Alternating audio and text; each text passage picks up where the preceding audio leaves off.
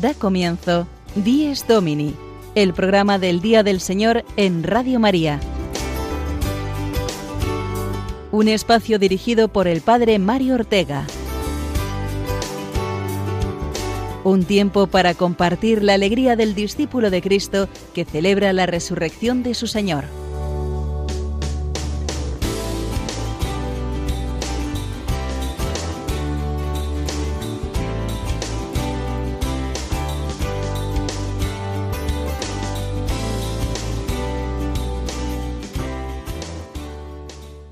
Buenos días, queridos amigos de Dies Domini, que compartís con nosotros estas primeras horas del último domingo de julio. Bienvenidos una semana más a este espacio del Día del Señor, con el que queremos vivir juntos la fe y dar gracias a Dios por el don de la creación y por la resurrección de su Hijo, que es lo que celebramos con gozo cada domingo.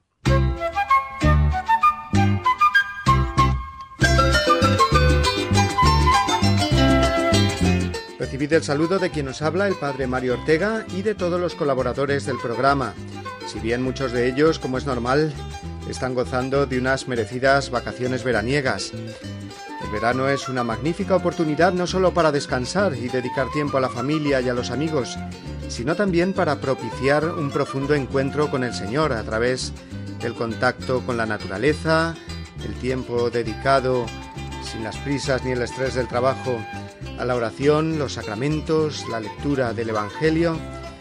Y es que Dios no está de vacaciones nunca, por eso quiere vivir con nosotros las nuestras y seguir mostrándonos su amor de Padre y nuestra realidad de hijos y hermanos suyos.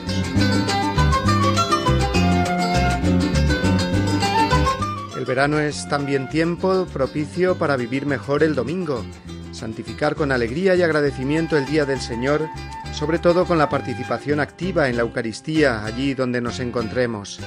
Compartir la fe con las personas con las que coincido en el periodo estivo, en la playa, en la montaña o en nuestra localidad natal y que quizás no veo más que de año en año. Contad con nosotros, vuestros amigos de Radio María, para vivir un verano no superficial y materialista, sino profundo interiormente, dejando que el contacto con Dios y con su Evangelio nos haga descubrir la belleza e intensidad de la vida que Él nos regala.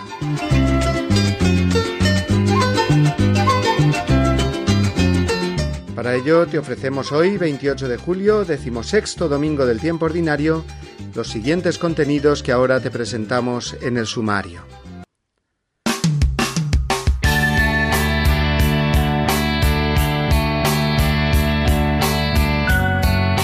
Comenzaremos con nuestra reflexión inicial al hilo de la actualidad vivida esta semana y después escucharemos la voz del Papa, recordando una de las catequesis impartidas este año sobre el Padre Nuestro. A continuación estará con nosotros, como cada semana, el Padre Julio Rodrigo, con su anécdota como párroco que nos acerca a la realidad más cotidiana de la vida del cristiano. Seguirá la sección Guiados por la Palabra de Dios a cargo de Sonia Ortega, que hoy nos abrirá las puertas de nuestro corazón creyente al Salmo 37. Y finalmente el Padre Juan Francisco Pacheco en la entrevista semanal hablará hoy con Francisco Ramírez, joven toledano de Acción Católica, que nos presentará el encuentro de laicos que a nivel nacional se celebrará en Ávila durante la semana que viene.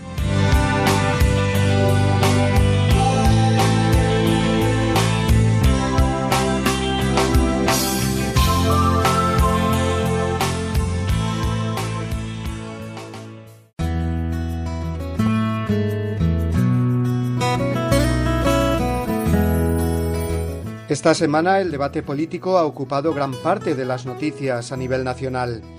Discursos y réplicas sin fin en los que parece que el único fin es ir contra el otro siembran un clima de confrontación y desaliento en toda la sociedad. Esto hasta el punto de hacernos perder de vista cuál es el verdadero fin de la política, que es algo muy noble, buscar el bien común, ponerse al servicio de los demás, respetando las libertades individuales y el bien de las personas y de las familias. Cuando lo que se ve es una lucha intestina sin más por alcanzar cotas de poder e imponer una ideología y unos intereses puramente personales o regionales, no vamos en absoluto por buen camino.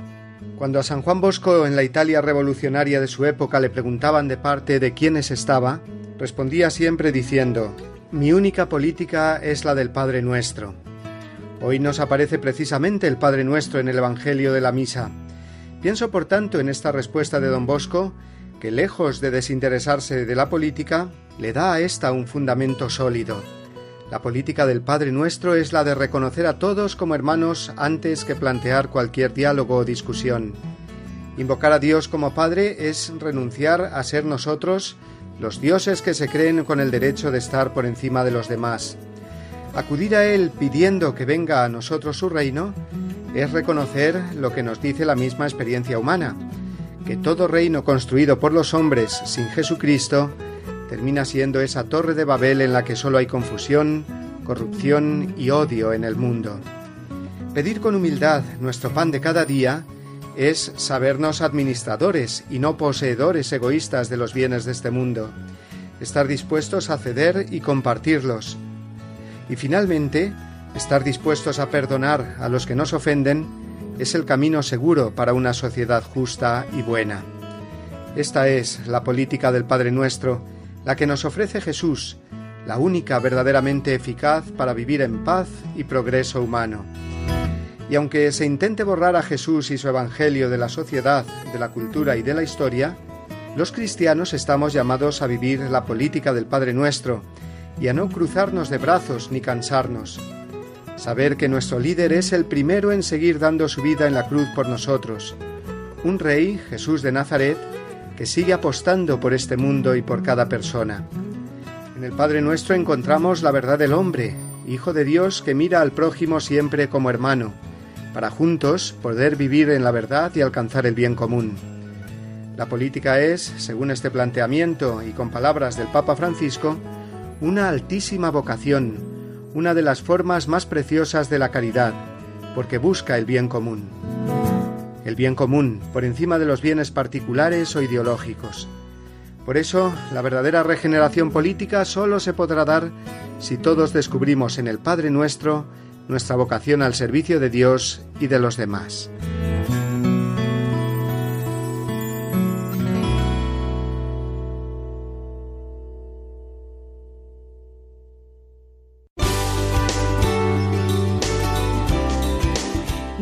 Domini, el programa del Día del Señor en Radio María. Un tiempo para compartir la alegría del discípulo de Cristo que celebra la resurrección de su Señor.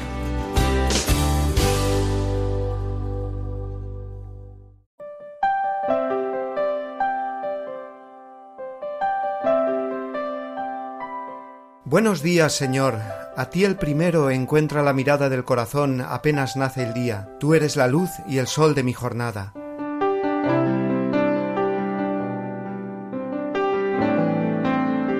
Buenos días, Señor. Contigo quiero andar por la vereda. Tú, mi camino, mi verdad, mi vida. Tú, la esperanza firme que me queda.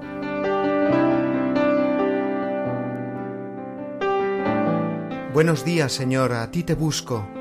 Levanto a ti las manos y el corazón al despertar la aurora. Quiero encontrarte siempre en mis hermanos.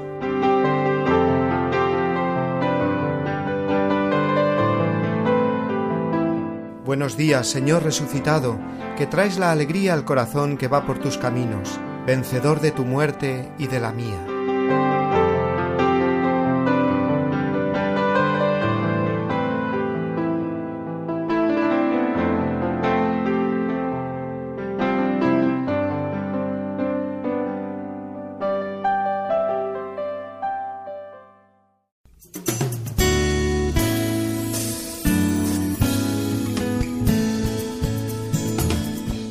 Desde Roma, la noticia semanal desde la ciudad eterna.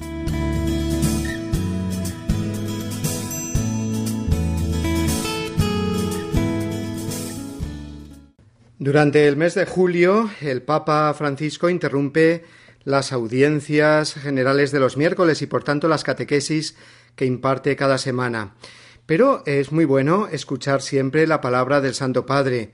Y eso es lo que podemos hacer ahora, recordar alguna de las audiencias que nos ha ofrecido durante este año. En concreto, destacamos el ciclo de catequesis sobre el Padre Nuestro.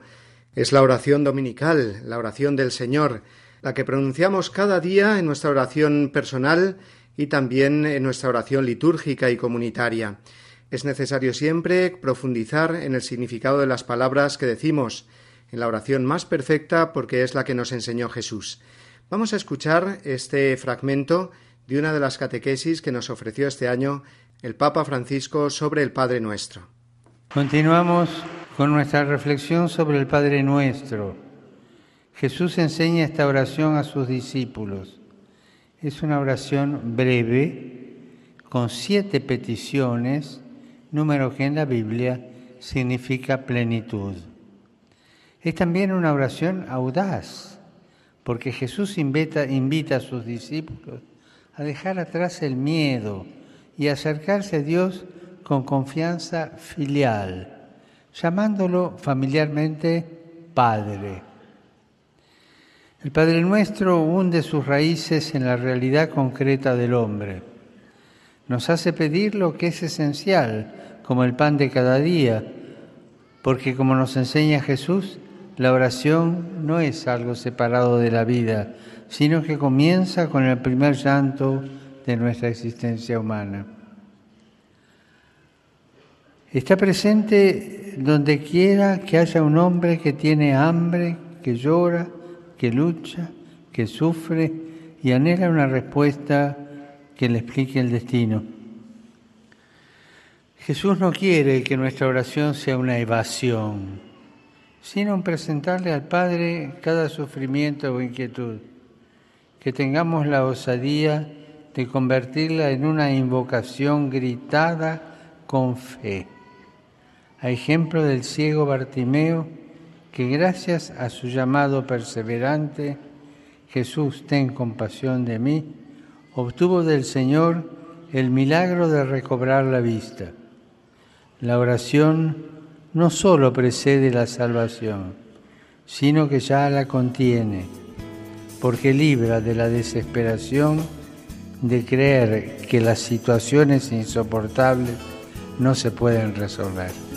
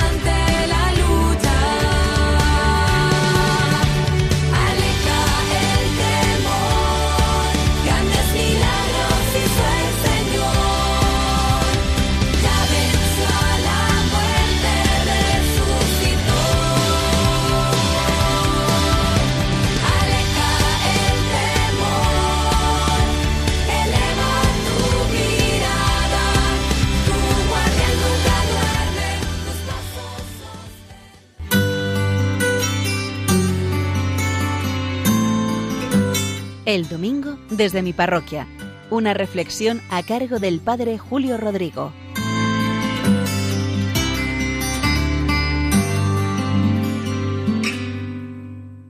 Muy buenos días y muy buen domingo a todos. Un domingo en medio ya de este pleno verano que estamos disfrutando. Miren, en una ocasión nuestro anterior obispo, mi parroquia pertenece a la diócesis de Getafe, nos dijo una cosa, estaba hablando en una charla informal, pero que a mí me sorprendió, me hizo gracia, pero me hizo bien, porque nos dijo, mirad, cuidad de los mayores de la parroquia, que muchas veces así despectivamente decimos, ay, estas viejitas que vienen. Bueno, pues cuidad a esas personas. Y añadió, porque sostienen la oración de la parroquia, contribuyen con generosidad dando muchos donativos. Siempre están dispuestos a echar una mano y siempre atentos al sacerdote, que si les falta algo, si ven que el jersey ya es un poco viejo, ¿cuántas veces no compran estas personas mayores, mujeres y hombres, el sacerdote, el jersey, perdón, para el sacerdote?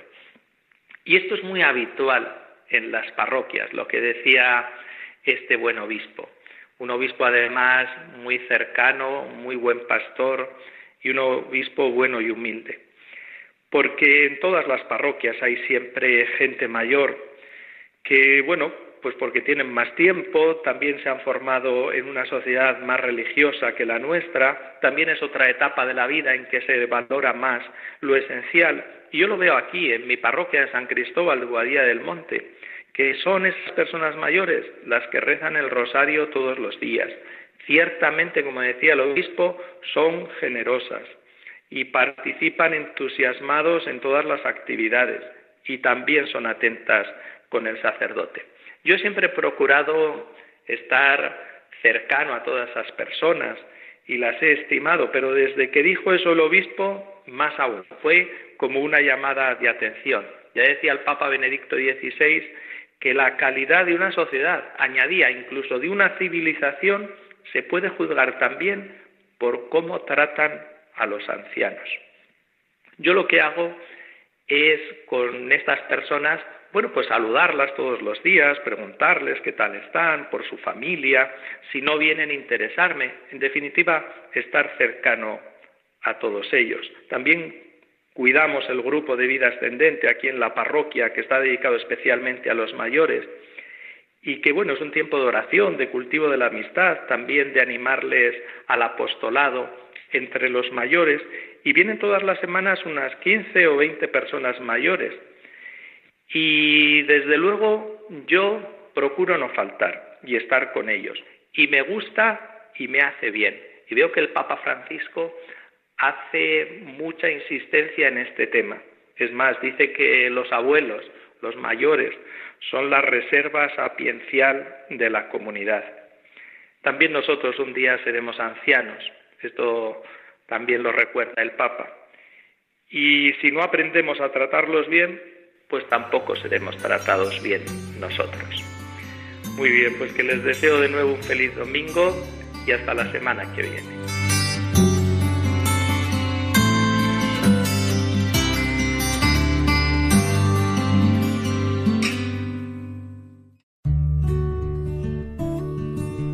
Los cristianos que disponen de tiempo de descanso deben acordarse de sus hermanos que tienen las mismas necesidades y los mismos derechos y no pueden descansar a causa de la pobreza y la miseria. El domingo está tradicionalmente consagrado por la piedad cristiana a obras buenas y a servicios humildes para con los enfermos, débiles y ancianos. Catecismo de la Iglesia Católica, número 2186. En estos días de caluroso verano que estamos pasando, el sol se convierte sin duda en el gran protagonista de nuestras conversaciones. Como aprieta hoy el sol, decimos, o vaya calina.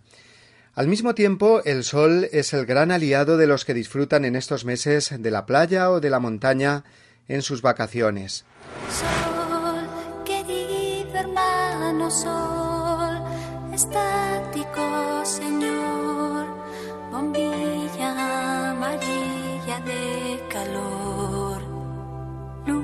Realmente el sol es una de las obras más grandiosas y admirables del Creador. Los primeros cristianos rápidamente vieron en el sol uno de los símbolos más preciosos de la resurrección de Cristo.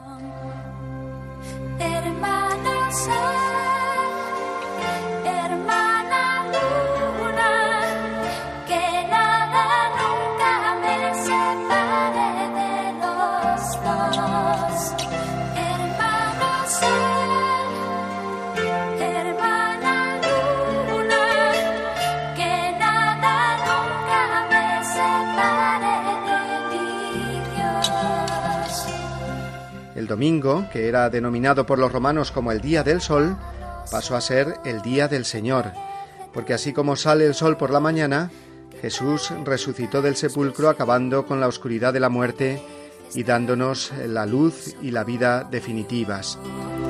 Domingo en español viene de Dies Domini, el Día del Señor, y lo mismo sucede en otras lenguas como el francés, dimanche, o en italiano, la domenica mientras que en otros idiomas se sigue denominando este día como el Día del Sol, Sunday en inglés o Sonntag en alemán.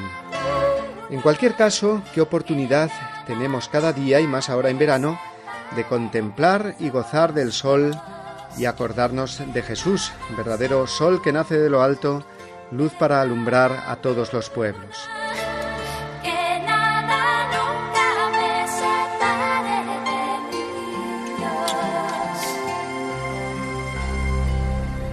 Muchos cultos antiguos divinizaban el sol, lo adoraban como a un dios. Nosotros sabemos que Dios no es un astro, sino un Dios personal, Padre, Hijo y Espíritu Santo, que ha creado todos los astros y las innumerables estrellas, muchas de ellas millones de veces incluso más grandes que el Sol. Pero nuestro hermano Sol, como lo llamaba San Francisco de Asís, nos ayuda verdaderamente a comprender mejor el misterio de la resurrección de Jesús.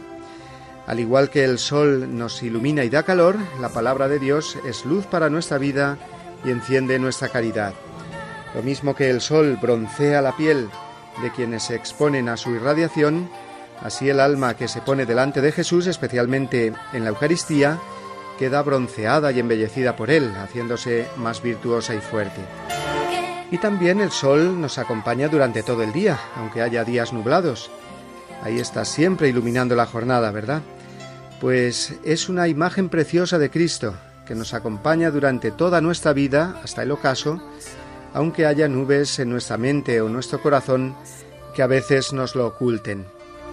Bien, pues he querido compartir con vosotros esta reflexión sobre el sol veraniego, el hermano sol, que aprovechando que en este tiempo aprieta tanto, pues eh, que nos haga acordarnos también de Jesucristo vivo y resucitado, luz y calor de nuestras vidas. Vamos ahora a dejarnos iluminar por la palabra de Dios, ya que viene nuestra querida Sonia Ortega hablándonos hoy del precioso Salmo 37, que es uno de los que más nos ayudan a vivir confiados en el Señor, firmes en su promesa. Escuchemos.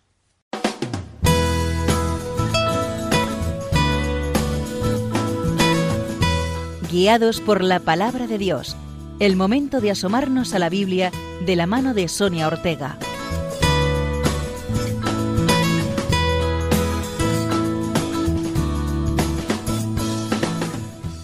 Buenos días, queridos oyentes de Radio María.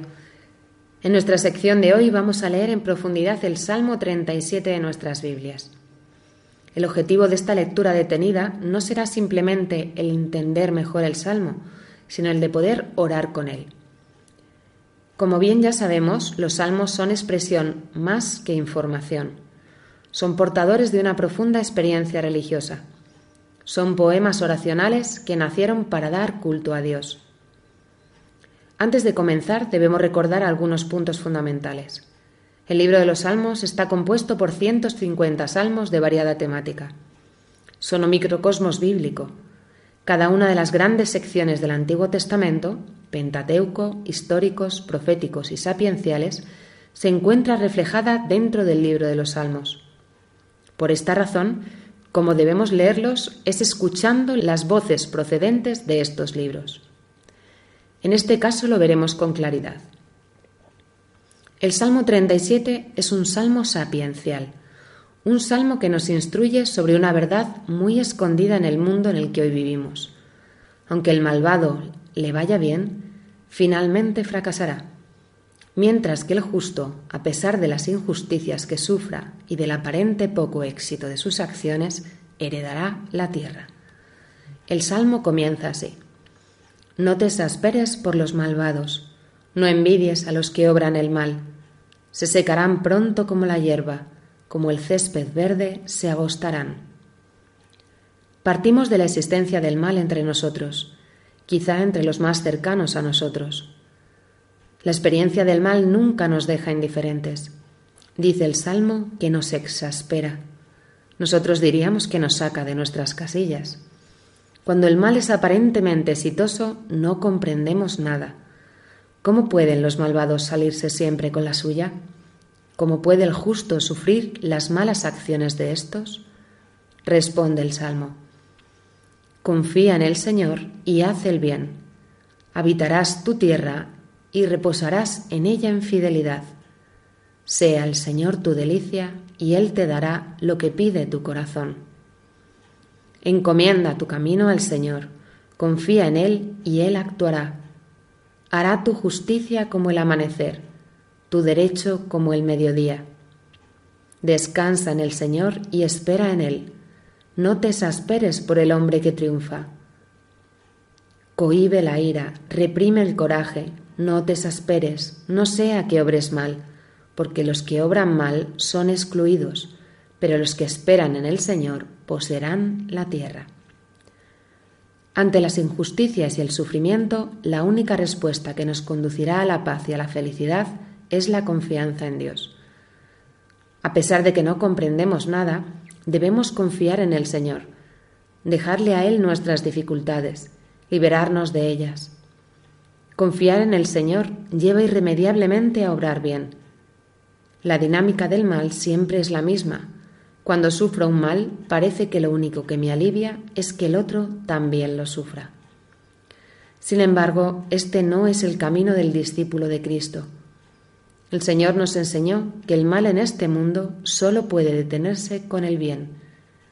Pero si el mal me exaspera, ¿cómo voy a detenerlo devolviendo un bien? Confiando en el Señor. La confianza en el Señor me lleva de la mano a las buenas acciones. Sea el Señor tu delicia y Él te dará la paz y la justicia que anhela tu corazón. La única respuesta al mal que sufrimos se encuentra en la oración. Otro tema muy importante que nos muestra el Salmo es la posesión de la tierra. Habitarás tu tierra y reposarás en ella en fidelidad. Es más, los que obran mal serán excluidos, mientras que los que esperan, los que confían y sufren en el Señor, poseerán la tierra. ¿Qué quiere decir esto? La posesión de la tierra es una de las grandes promesas que Dios hizo a Abraham. A tu descendencia daré esta tierra. Y que se transmitió generacionalmente a todos los grandes patriarcas de Israel, Isaac, Jacob y José. Dios promete a su pueblo una gran descendencia y un nuevo territorio, la tierra prometida. Tras José los judíos habitan en Egipto y son oprimidos hasta tal punto que el faraón ordena al pueblo que cuando nazca un niño deben echarlo al río. Solo las niñas pueden permanecer con vida. Pretende acabar con una de las promesas de Dios, la descendencia. Dios por medio de Moisés saca al pueblo de Egipto, le salva de la muerte y del peligro para conducirles a la tierra prometida. El malvado no triunfó, fue vencido y el pueblo que sufría injusticia heredó la tierra. Esta es la interpretación más literal de la herencia de la tierra. Pero como bien sabemos, la profundidad de la Sagrada Escritura no tiene límite. Sus palabras siempre atesoran un sentido mayor. Jesús es el nuevo y verdadero Moisés que vino a salvar a su pueblo de la esclavitud, no de la esclavitud del faraón, sino de la esclavitud que el pecado ha traído a nuestras vidas. Cristo entrega su vida por nosotros, la entrega para que la muerte ya no tenga la última palabra en nuestras vidas, sino que después de la muerte corporal podamos alcanzar la verdadera vida, la vida eterna. Cristo abre las puertas del cielo para que podamos heredar la tierra para siempre. Todo en el Antiguo Testamento prefigura lo que acontecerá en el Nuevo. Jesús, definitivo Moisés, libera al pueblo del pecado y le conduce a la tierra prometida, una tierra que a diferencia del pueblo judío nunca perderá. Solo desde aquí podemos comprender el sentido del Salmo y también el de la segunda bienaventuranza. Bienaventurados los mansos, porque ellos heredarán la tierra. Solo aquellos que en esta vida confían en el Señor y esperan en Él en los momentos de dificultad heredarán la tierra. Solo aquellos mansos y humildes como Cristo, que conocen que esta vida es limitada, que todo se acabará porque todo es pasajero, heredarán la tierra. Los malvados no triunfarán, sus éxitos solo serán terrenos, se secarán pronto, se agostarán, no tendrán acceso a la verdadera tierra prometida. Las promesas de Dios se cumplirán. Lo que no se ve es mucho mayor que lo que vemos. La vida no es meramente material. La herencia de los buenos trasciende con mucho lo material y además durará para siempre. Pidamos al Señor la gracia de comprender que el mal no tiene en nuestras vidas la última palabra, que los obstáculos de la vida cesarán y que la confianza en el Señor nos abrirá de par en par las puertas de la vida eterna.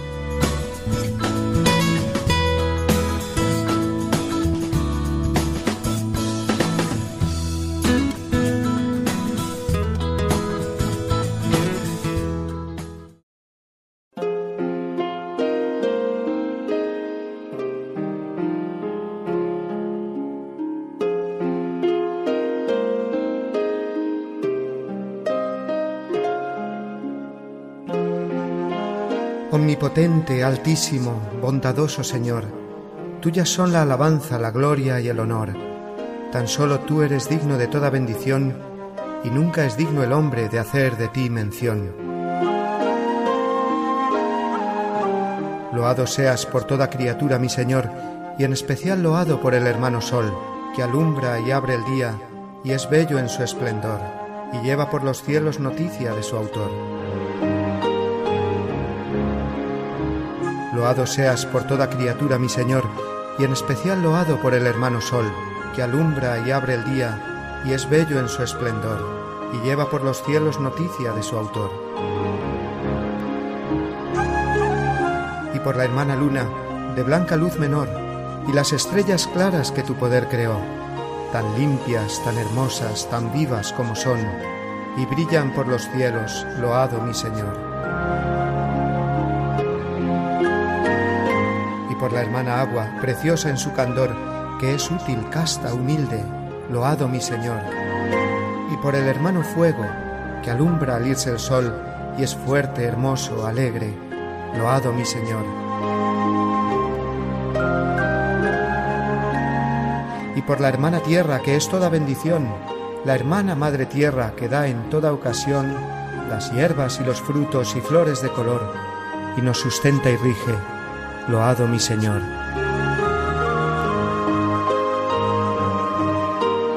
Y por los que perdonan y aguantan por tu amor los males corporales y la tribulación, felices los que sufren en paz con el dolor, porque les llega el tiempo de la consolación.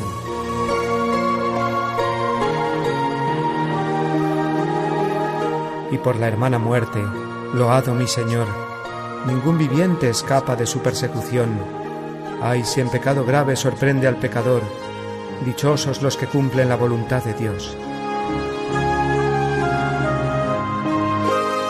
No probarán la muerte de la condenación. Servidle con ternura y humilde corazón. Agradeced sus dones, cantad su creación. Las criaturas todas, load a mi Señor. Amén.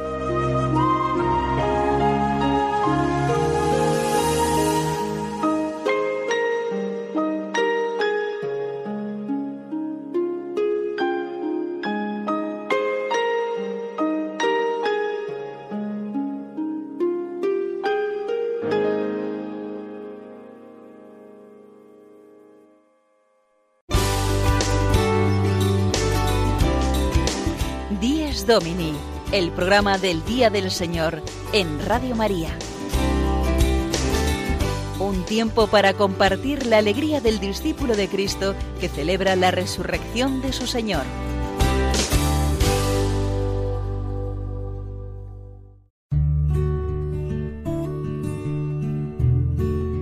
es importante que se tenga conciencia clara de la íntima vinculación entre la comunión con Cristo y la comunión con los hermanos.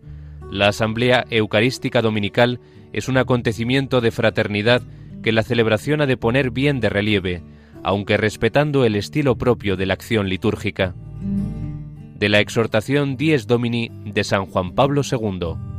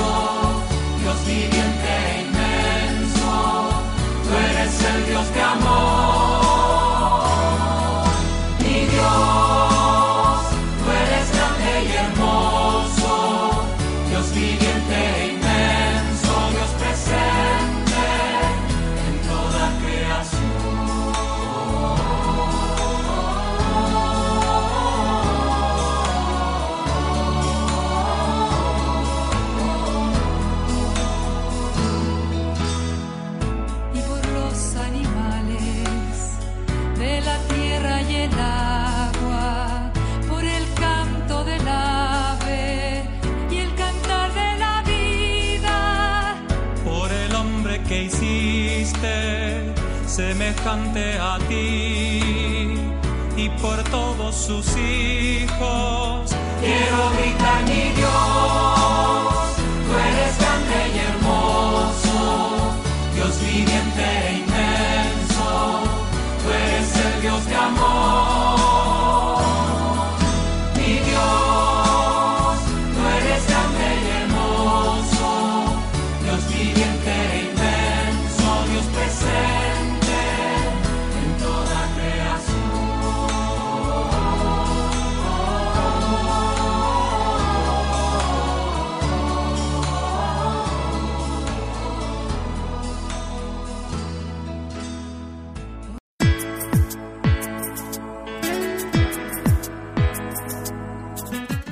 en la Fe.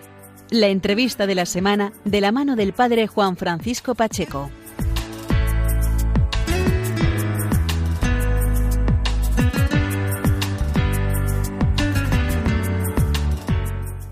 Buenos días amigos de Radio María, bienvenidos un domingo más a la entrevista de la semana. Tenemos en este domingo como invitado especial a un joven perteneciente a la Acción Católica. Él es Francisco Ramírez, Fran. Él pertenece a la Acción Católica desde su adolescencia y juventud. Ahora mismo se dedica plenamente a la acción católica general en España, junto con su esposa.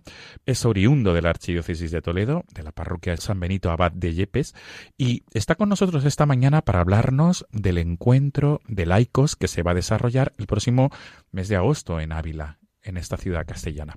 Fran, Francisco, buenos días. Buenos días, ¿qué tal? Gracias por atendernos.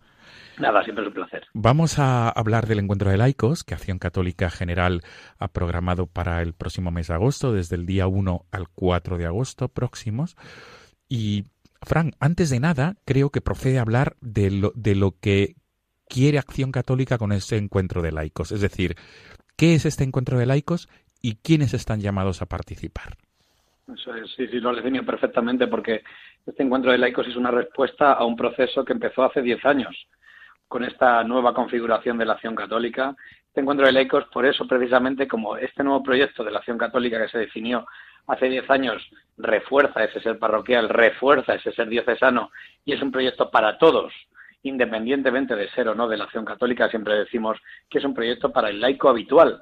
Hay laicos que están llamados por determinados carismas a pertenecer a algunos movimientos y tienen que profundizar y que ser cristianos en medio del mundo a partir de ese carisma concreto, pero la mayoría de los laicos son laicos de parroquia que se sienten identificados con su ser parroquial, que quieren profundizar ahí y que quieren cambiar el mundo a, raíz de la parroquia. Pues nosotros ofrecemos un proyecto para ellos, para todos esos laicos que son la mayoría habituales de parroquia, para los laicos eh, que están en el día a día e intentando trabajar por la parroquia. En respuesta a ese proyecto, y como hace diez años nos configuramos en este nuevo proyecto, en respuesta a, ese, a, esa, esas líneas eh, programáticas, pues vamos a preparar este encuentro de Ávila para todo el mundo. Igual que el proyecto era para todos los laicos, pues el, el encuentro de Ávila también es para todos los laicos. Todos los laicos, independientemente de sentirse o no miembros de la Asociación Acción Católica están invitados porque aquí vamos a reflexionar de lo que es el ser laico, cómo desde el equipo de vida, desde el grupo de jóvenes, desde el grupo de la parroquia, desde el grupo de adultos,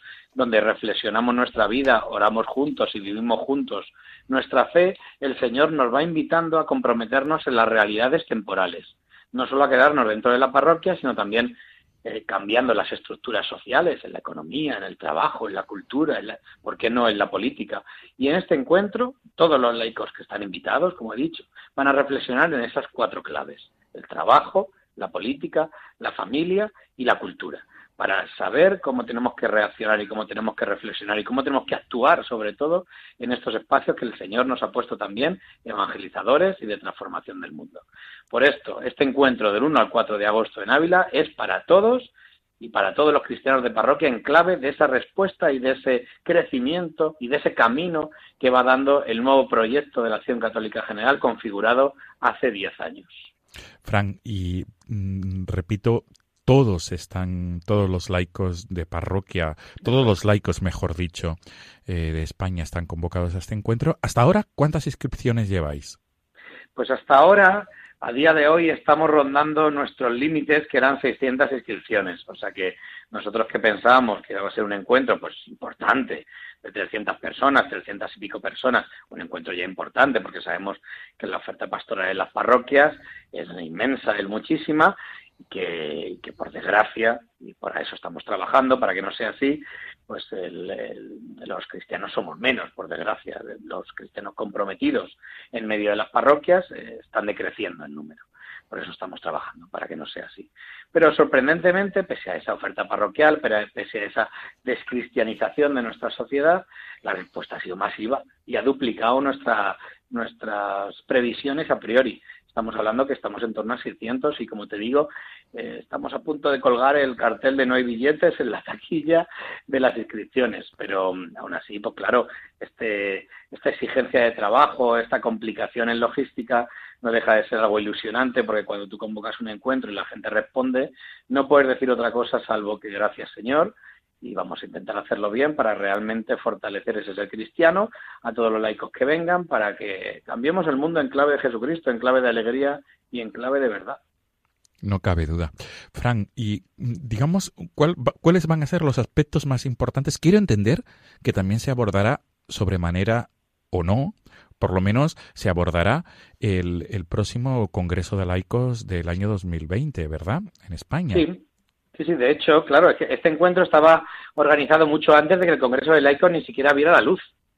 Y como eh, se va a profundizar en líneas semejantes, no igual, al Congreso de Laicos, la CEAS, la Comisión Episcopal de Apostolados del Ar de la Conferencia Episcopal, ha tenido a bien poner este encuentro de laicos, el nuestro, de la Acción Católica General para todos los laicos de parroquia, del 1 al 4 de agosto en Ávila, poner este encuentro de laicos como una especie de encuentro previo, de encuentro de preparación, ya sabemos que el Congreso empieza en el precongreso, que es a nivel diocesano, con una propuesta de reuniones de profundización, pero también ha posicionado, no solo en esas reuniones, en ese material previo que nos han mandado a las diócesis, preparando el Congreso, sino también ha posicionado este encuentro como una especie de, de, momento de preparación para el Congreso del 2020. Porque también ellos, el Congreso, ellos, digo, las CEAS, todos, que somos todos, vamos a profundizar en clave de presencia pública como este eh, encuentro de la acción católica va a reflexionar sobre la presencia pública, qué mejor que un encuentro de verano tranquilo, relajado, donde niños, jóvenes y adultos conviven de manera armónica para preparar ese gran congreso de laicos que vamos a tener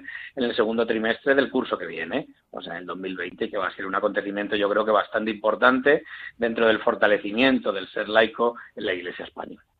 Fran, los lugares donde se va a desarrollar este encuentro de laicos, de laicos en la ciudad de Ávila, va a ser la Universidad de la Mística, en CITES, el Seminario Diocesano y algún otro lugar. Sí, el, Colegio Diocesano.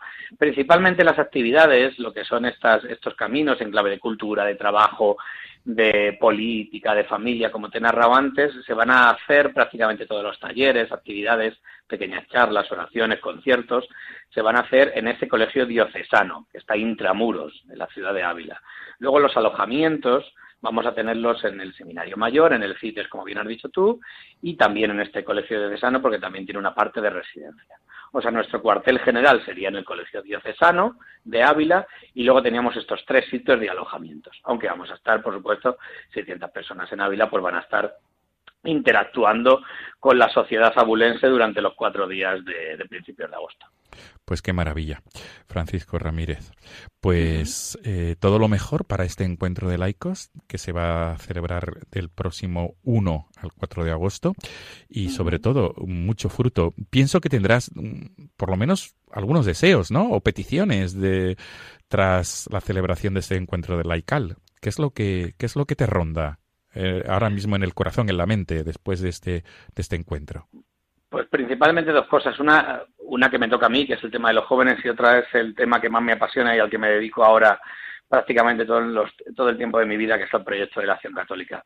Pues a reforzar las parroquias, Juan Francisco. Yo creo que la Acción Católica y este nuevo proyecto lo que hace es reforzar las parroquias, reforzar los laicos en clave de grupos de vida, de equipos de vida, donde ese ser cristiano se fortalece, ese crecimiento y esa relación con, con el Señor crece para cambiar el mundo que se vea que este proyecto es para todos, que se vea que este proyecto ayuda a las parroquias, que se vea que este proyecto hace laicos, hace cristianos. Necesitamos cristianos que cambien el mundo. Y luego un segundo deseo que sería los jóvenes. Ahora que estamos en esta sintonía absolutamente de pastoral juvenil, el, el Papa los ha puesto como protagonistas en medio de la Iglesia, pues también yo les pediría a los jóvenes, que es a lo que me dedico, que no solo acojan esa, esa, esa, propuesta de protagonismo en medio de la Iglesia, sino que también acojan esa propuesta que les hace la Iglesia de protagonistas en medio de la sociedad. Necesitamos cristianos y cristianas jóvenes que cambien el mundo en clave del Evangelio, en clave del amor y la esperanza, porque si no otros lo harán y no será seguramente en nuestra clave ni con la sintonía de Jesucristo. Que asuman esa responsabilidad porque es una responsabilidad eh, que no, no les graba y no, no les hace como una losa en la espalda, sino que es realmente apasionante, trabajosa por supuesto, pero llena de cariño y donde el Señor y un montón de gente va a estar acompañándoles para que realmente cambiemos el mundo en clave joven, en clave alegre y en clave evangélica, que es algo que el Señor nos llama cada día a todos los laicos de parroquia. Pues ha sido un placer hablar contigo en esta mañana. Igualmente, Juan Francisco. Y sobre todo, todo lo mejor, repito, para el encuentro de laicos y te emplazamos para otra ocasión para que nos cuentes cómo se, cómo se, cómo se desarrollaba este encuentro en Ávila y sobre todo los frutos que tú, que tú has podido captar. Nada más. Ningún problema a tu disposición. Mil gracias, Fran. Francisco Ramírez, de Acción Católica General y oriundo de la Archidiócesis de Toledo, de la parroquia de San Benito, San Benito Abad de Yepes. Un abrazo y feliz Día del Señor. Un abrazo fuerte. Hasta pronto. Amigos de Radio María, nos volvemos a encontrar el próximo domingo si Dios quiere. Hasta entonces, feliz Día del Señor.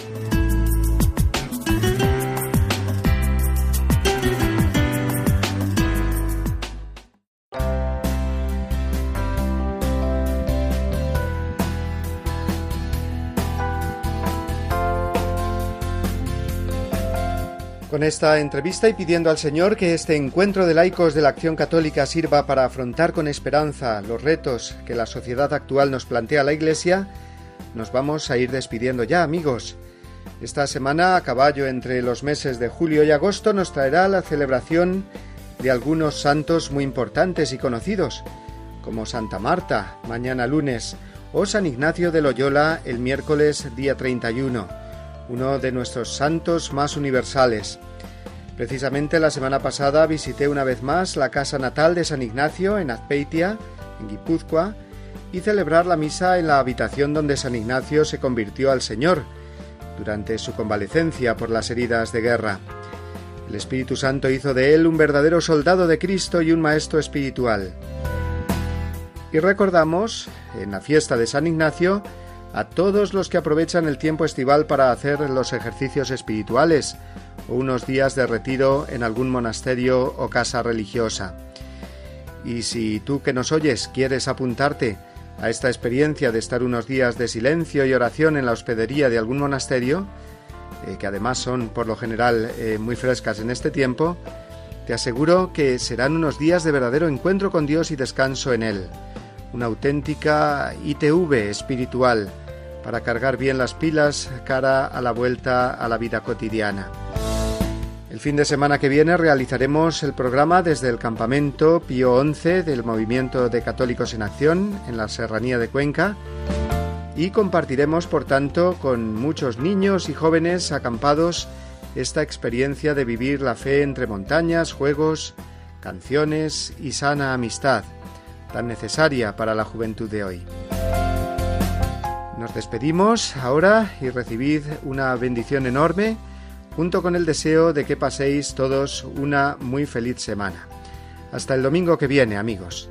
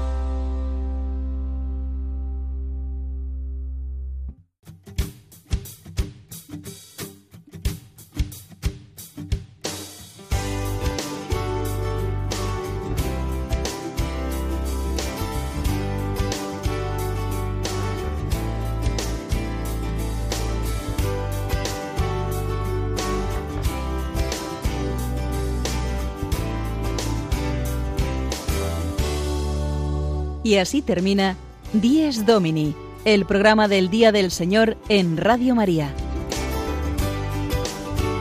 Un espacio dirigido por el Padre Mario Ortega. Un tiempo para compartir la alegría del discípulo de Cristo que celebra la resurrección de su Señor.